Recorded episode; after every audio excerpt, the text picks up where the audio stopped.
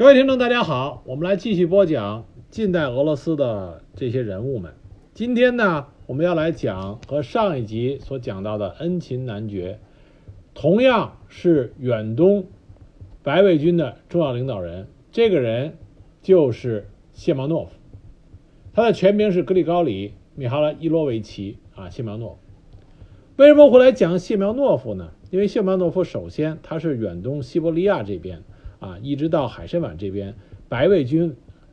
重要的军事领导人啊，这是一个。第二个，谢苗诺夫这个人和我们中国有着密切的关系。我们都知道，在奉系军阀有白俄的军队，尤其是张宗昌，他有一个专属的，在他直接指挥下的啊白俄的这个武装部队，而这个白俄武装部队的军事首领就是这个谢苗诺夫，而且谢苗诺夫他为了。打败红色苏维埃，和日本人勾结在了一起。在他和日本人的谋划中，啊，中国的东北也是在他们的全盘计划之中，所以他和中国啊，尤其是东北的形势有着密切的关系。这是为什么我们会来给大家讲一下谢苗诺夫啊，在很多关于那个大时代东北的一些传记、回忆录啊，甚至小说中，都会提到谢苗诺夫这个人物。谢班诺夫，他是出身于哥萨克世家，他出身是哥萨克，因此他的血管里就流动着啊勇猛善战的血液。但他这个哥萨克和我们之前提到过的顿河哥萨克不太一样，他出身是贝加尔湖啊贝加尔区域哥萨克。那么从小呢，他就精通蒙古语啊和哥萨克语。在军校毕业之后，一九一一年，他就被派往到外蒙古的军事地形小组工作，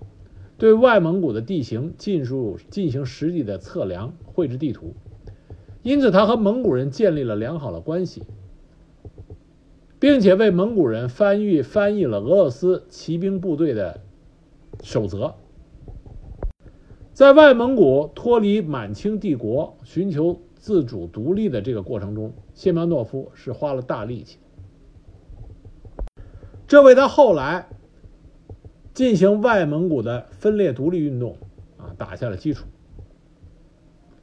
一九一一年到一九一二年，他被调到贝加尔湖炮台，之后他又被调到第一赤塔团啊，赤塔是贝加尔湖地域的一个地名。在一九一三年，他换防到了阿穆尔州地区，这里他认识了。两个重要的人物，一个就是我们之前谈到的恩琴男爵，另外一个就是弗兰格尔男爵。上一集我们说过，恩琴的性格是非常各色的，但是谢苗诺夫确实能跟恩琴两个人关系很好。一战爆发之后，谢苗诺夫冲在了最前线，他主要在战争的头几个月在华沙附近作战。有一次，他的部队遭到同盟国军队的伏击，他所在部队的团旗被人家给夺去了啊，被人夺去了。那么谢马沃夫、谢马诺夫率领自己团其他的成员勇猛反击，最终重新将自己的团旗夺回，还拯救了被敌人俘虏的后勤辎重车队。因为他作战勇敢，他被授予了圣乔治勋章。一九一六年，他再次被授予圣乔治武器勋章，是因为他作为哥萨克巡逻队的首领，是第一个冲进被德国人占领的马拉瓦市，啊，立下战功。一九一五年起，他在男爵弗兰克尔男爵啊的身边担任团副官，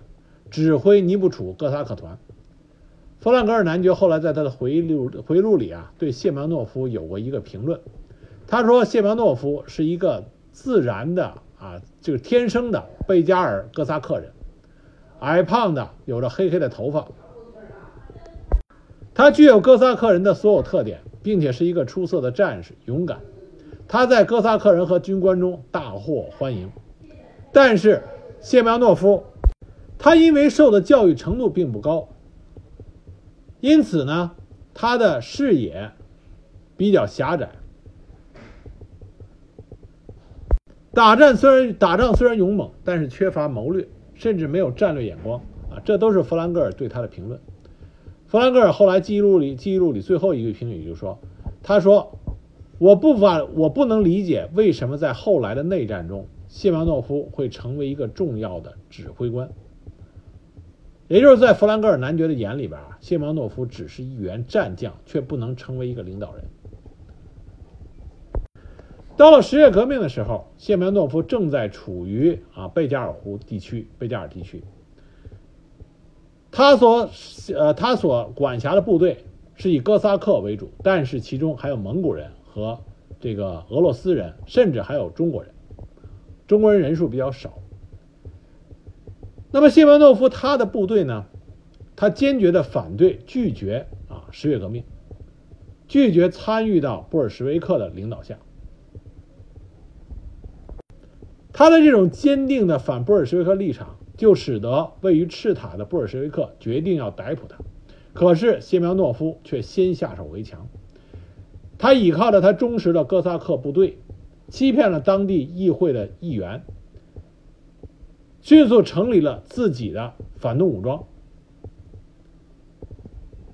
对支持布尔什维克的这些领导人和当地的革命群众进行了残酷的镇压。其中有一个当地著名的布尔什维克领导人就被他啊残忍的杀害，先是枪杀，然后是肚子撕开以后用煤油燃烧。谢苗诺夫和恩钦一样，在面对他的对手，尤其是红色对手啊，来自于红色苏埃的这些对手，都是采取的是一种灭绝人性的、彻底啊残酷的屠杀这种政策。但是谢苗诺夫在成立他的部队以后。在面对红军对他的进攻的时候，力所不支，他就撤退回到了满洲，也就是中国的东北。纵观谢苗诺夫整个的作战史，他始终保持一种状态，就是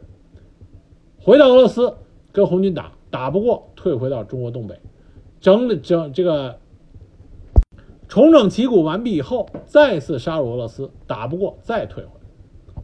就反反复复这样。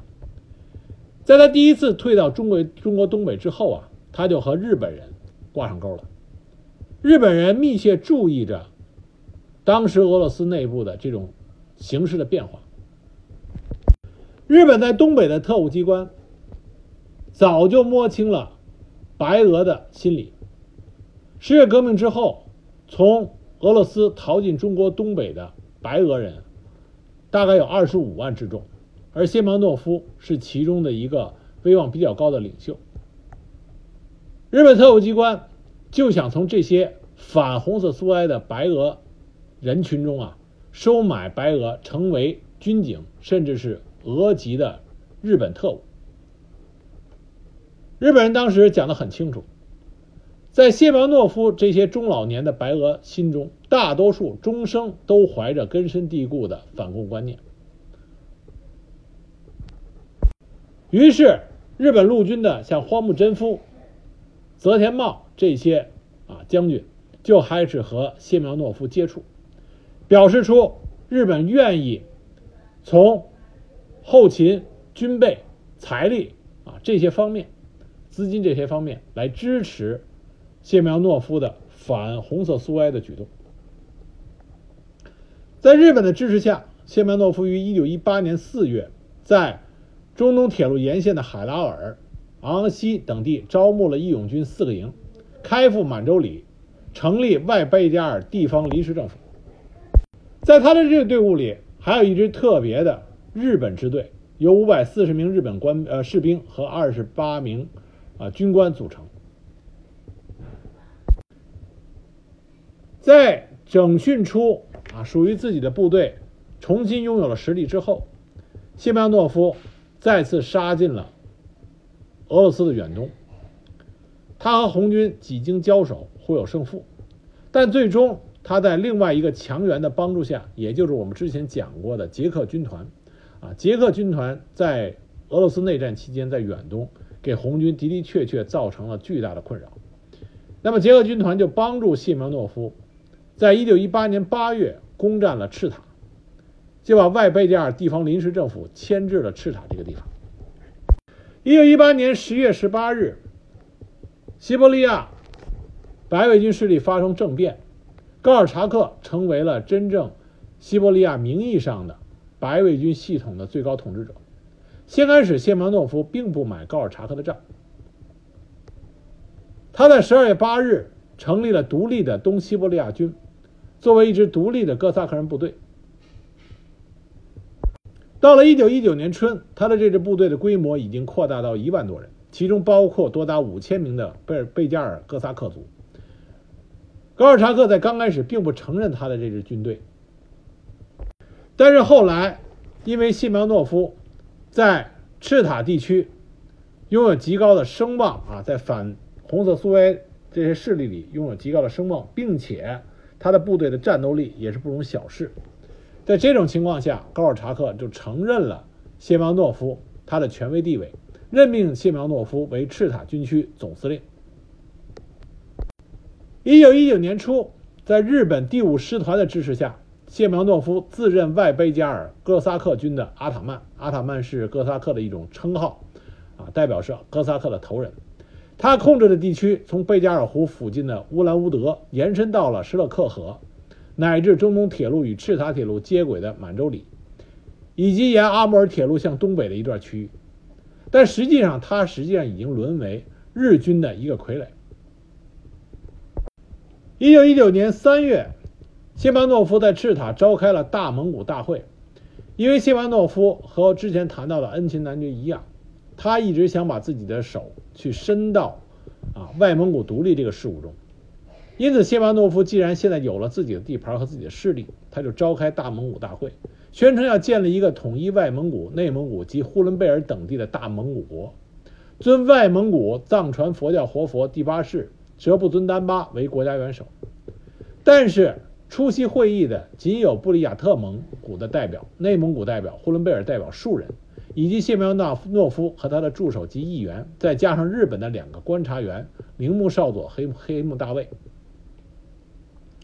大会虽然推举了觉赖伯克多为政府首长，组织军队，但是因为外蒙古代表并没有参加这次会议，这等于是实质上最有实力的蒙古族代表。啊，没有在这个会议上现身，参加的人就发现谢苗诺夫的号召并不够，既不能获得列国的支持，使代表团出席巴黎和会，也不能借得款啊来维持费用，于是谢苗诺夫倡导的这个泛蒙古运动就冷淡下来。后来又发生了内讧，觉赖伯克多这个被选举出来的政府首长就被谢苗诺夫杀死。这个戏剧性的泛蒙古运动就被就宣告瓦解了。就在泛蒙古运动这场闹剧刚刚瓦解不久，苏联红军就对高尔察克进行了凌厉的反击。高尔察克在一九一九年底被捷克军团和法国的军队一起就给交给了红色苏维埃，次年被红色苏维埃处决。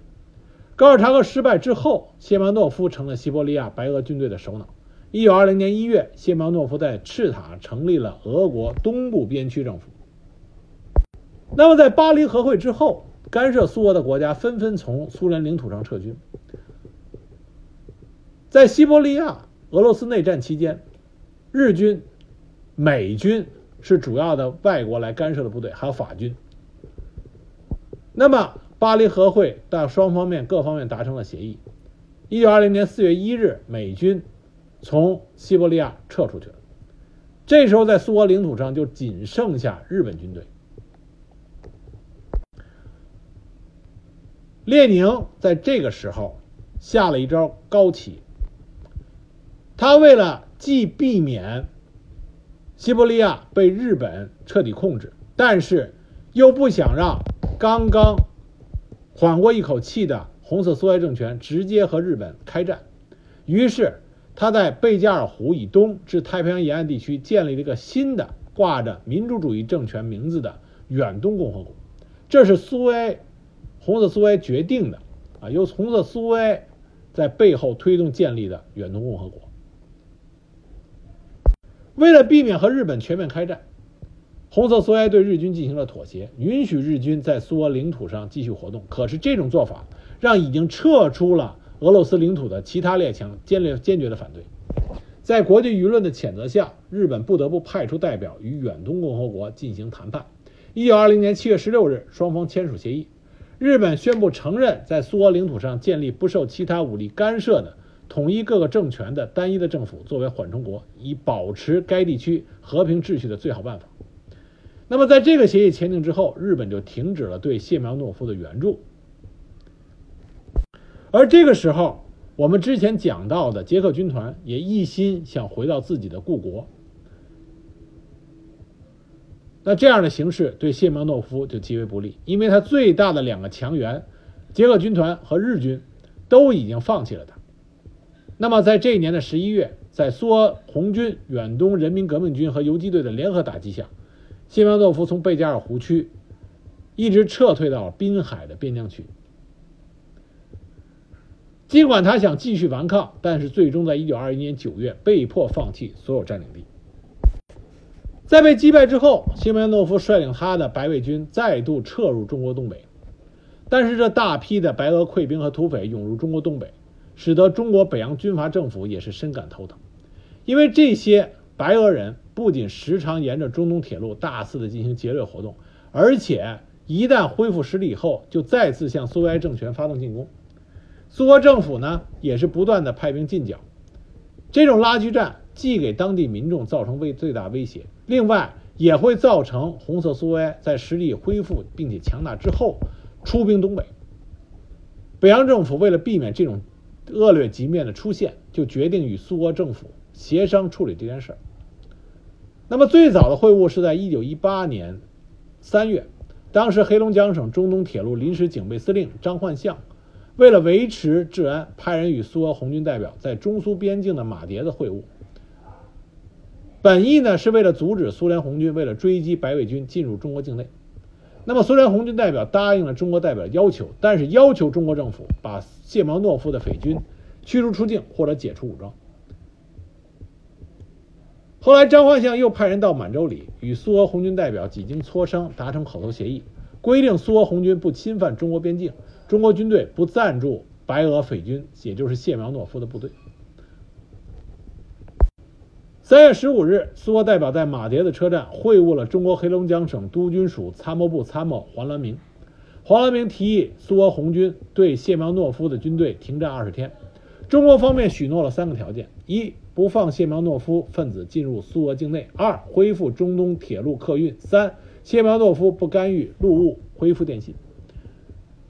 可是当时呢，北洋军阀政府并没有遵守诺言，因为本质上他们是担心十月革命会影响到中国，于是下令封锁了满洲里、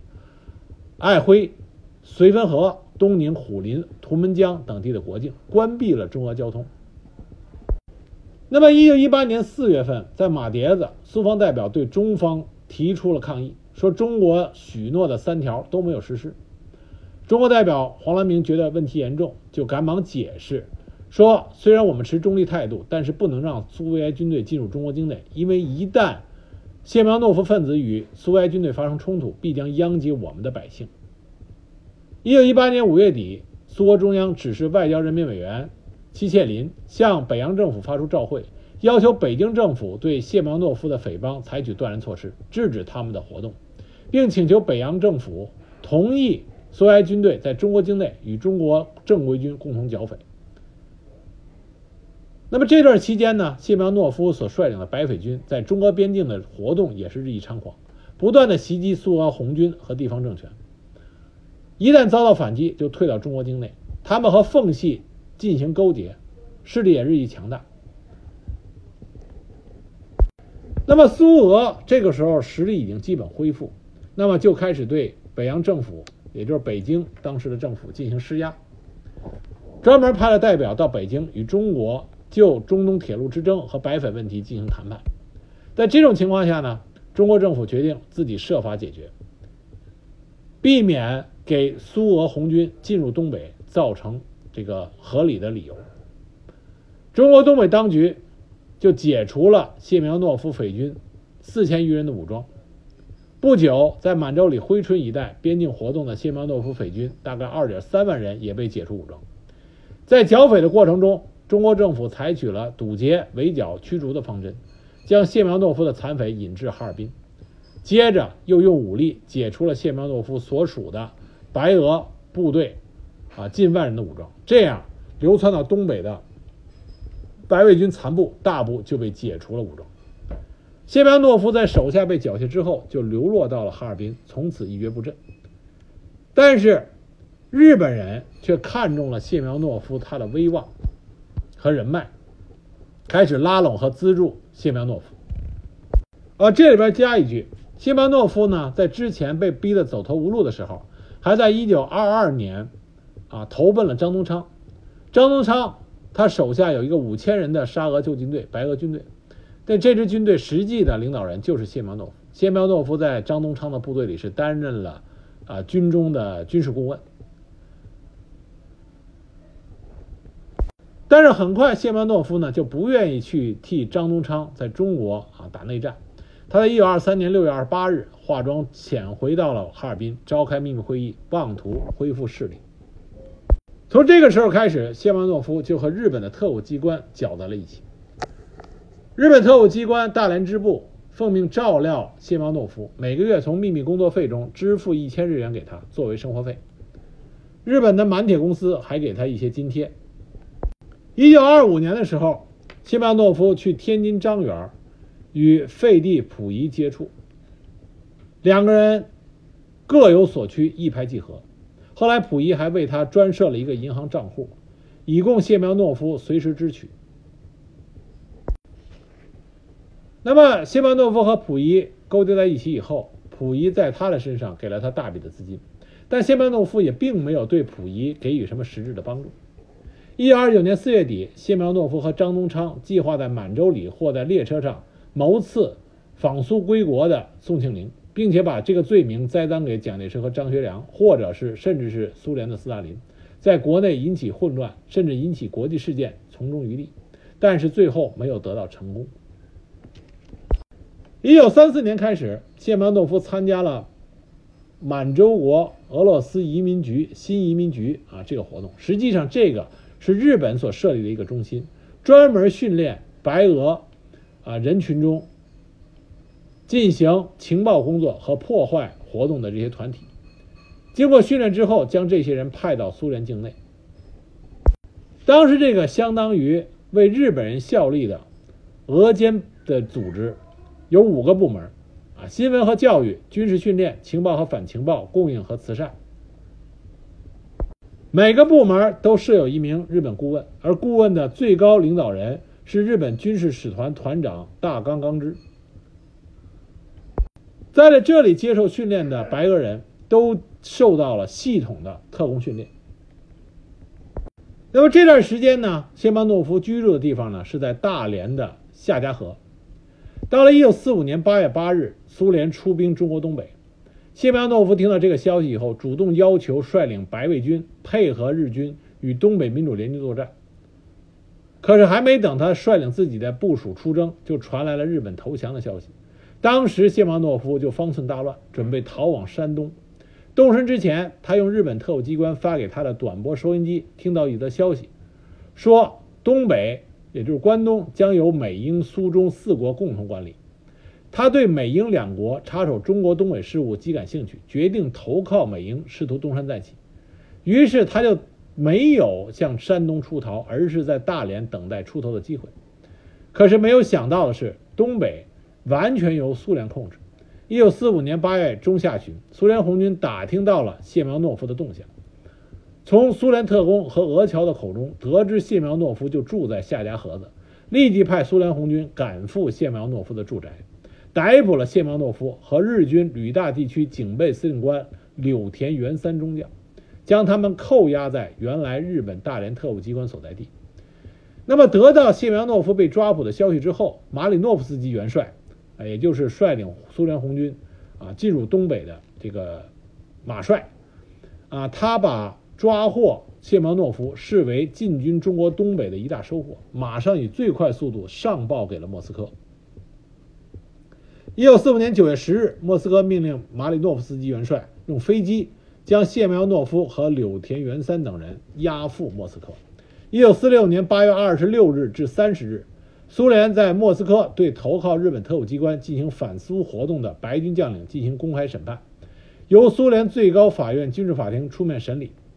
莫斯科电台向全世界广播，被告包括谢苗诺夫、巴克谢耶夫、弗拉谢夫斯基等八名。白卫军将领，当时对他们的控诉书里边，苏联检察官引用了高尔基的名言，啊，这个名言就这么说的：说叛徒是阶级国家特有的、令人憎恶的产物，不能与任何人加以比较。叛徒是最无耻的人。在这种强烈的控诉下，最终判决谢苗诺夫因犯有反苏叛乱、对苏联搞间谍活动、准备反苏战争、宣传煽动反苏等罪行，被判处了绞刑。啊，终结了他的一生。在俄罗斯的历史学家们的评论里边，谢苗诺夫啊有很多啊经典的点评。啊，有人说谢苗诺夫他是一个没有明确政治信念的人，是一个有冒险精神的政治梦想家，但绝不是一个真正的政治人物。这一语就点破了谢苗诺夫他的本质。他有了幻想，但绝对不是理想。他没有一个明确的政治目标，因此。他本人乃至他的手下都没有一个坚定的战斗目的，这样的部队是不可能完成对红色苏维埃的逆袭的。而他与日本人勾结，出卖俄罗斯的利益，这是最不能令最不能令俄罗斯对他进行谅解。啊，任何理由都不能成为你勾结外国谋取自己故国利益的借口。所以，谢苗诺夫在俄罗斯内战期间的所有白卫军将领里边，他的评价啊也是最差的一个。这一集我们给大家介绍了这位白卫军啊另外一个重要的将领，也是在远东啊比较出名的白卫军将领谢苗诺夫。他和奉系军阀和中国东北有着很深的关系，但是他和日本人的勾结，使他最终落到了以俄奸的罪名。被绞死的啊，这个悲惨下场。